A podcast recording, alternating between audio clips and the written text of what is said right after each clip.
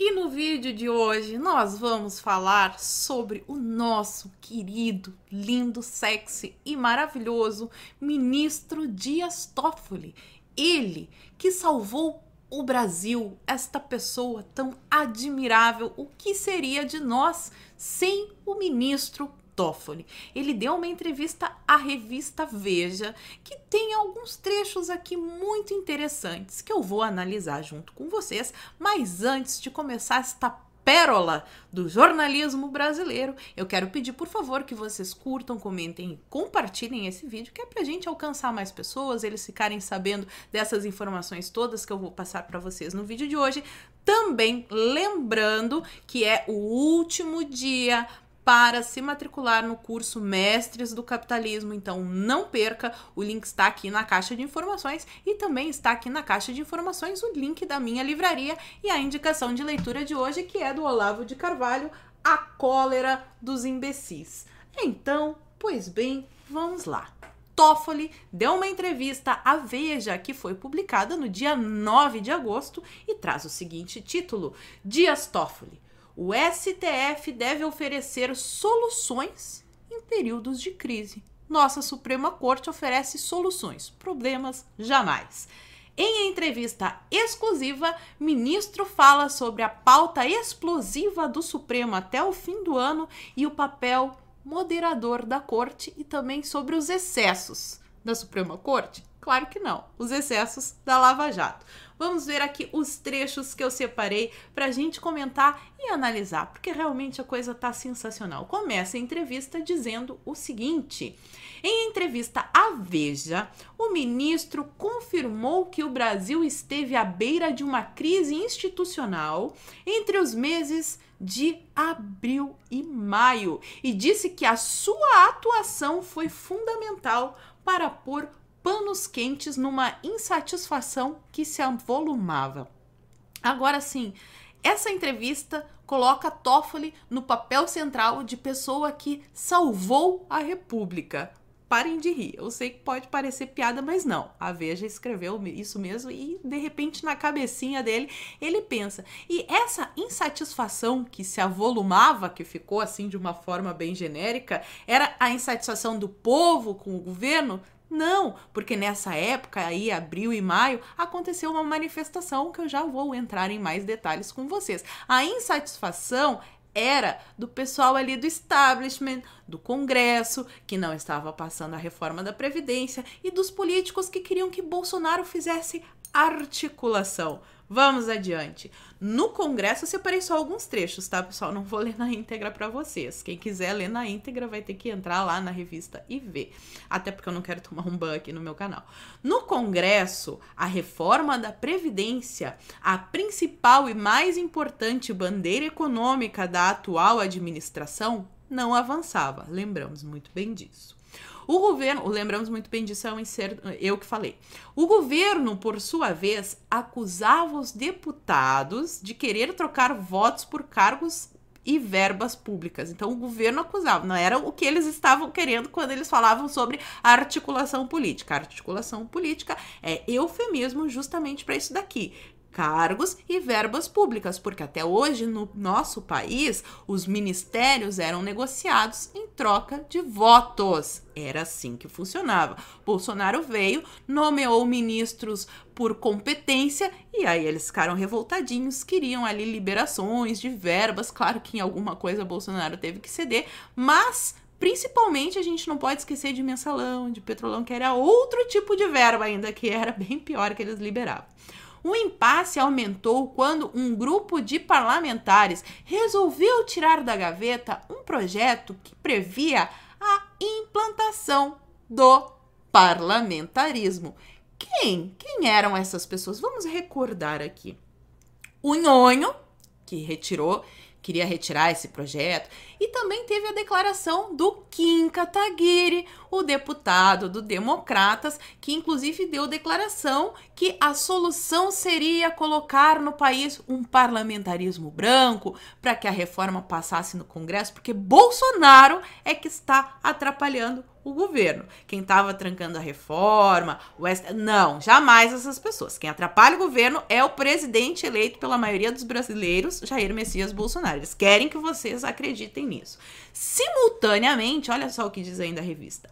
Uma ala do exército começou a discutir a incapacidade do presidente de governar, enquanto outra mais radical, formada por militares de baixa patente, falava em uma sublevação contra instituições corruptas. Então vamos analisar aqui. Lembra da treta que teve, que teve gente falando que o Olavo estava louco, que o Olavo não tinha que atacar os militares? Olha bem o que está dizendo aqui. Que Simultaneamente a isso, tinha uma ala do exército discutindo a incapacidade do presidente de governar. Então tá dito aqui pelo próprio Toffoli que realmente existia um movimento dentro dos militares para derrubar Bolsonaro. E o, os, o, o exército, as baixas patentes, o pessoal de baixa patente, que não são os generais, esse pessoal queria fazer um levante, como foi em 64, porque em 64 também, né? Começou ali no pessoal da, de baixas patentes, para derrubar instituições corruptas. Daí eles começaram a se assustar. Segue a entrevista. Um dos generais próximos ao presidente. Quem será esse general próximo ao presidente, né? Vamos, vamos levantar a tag lá no Twitter? Hashtag Fala Toffoli. Vamos. Hashtag Fala Toffoli. Quem que é esse general próximo ao presidente?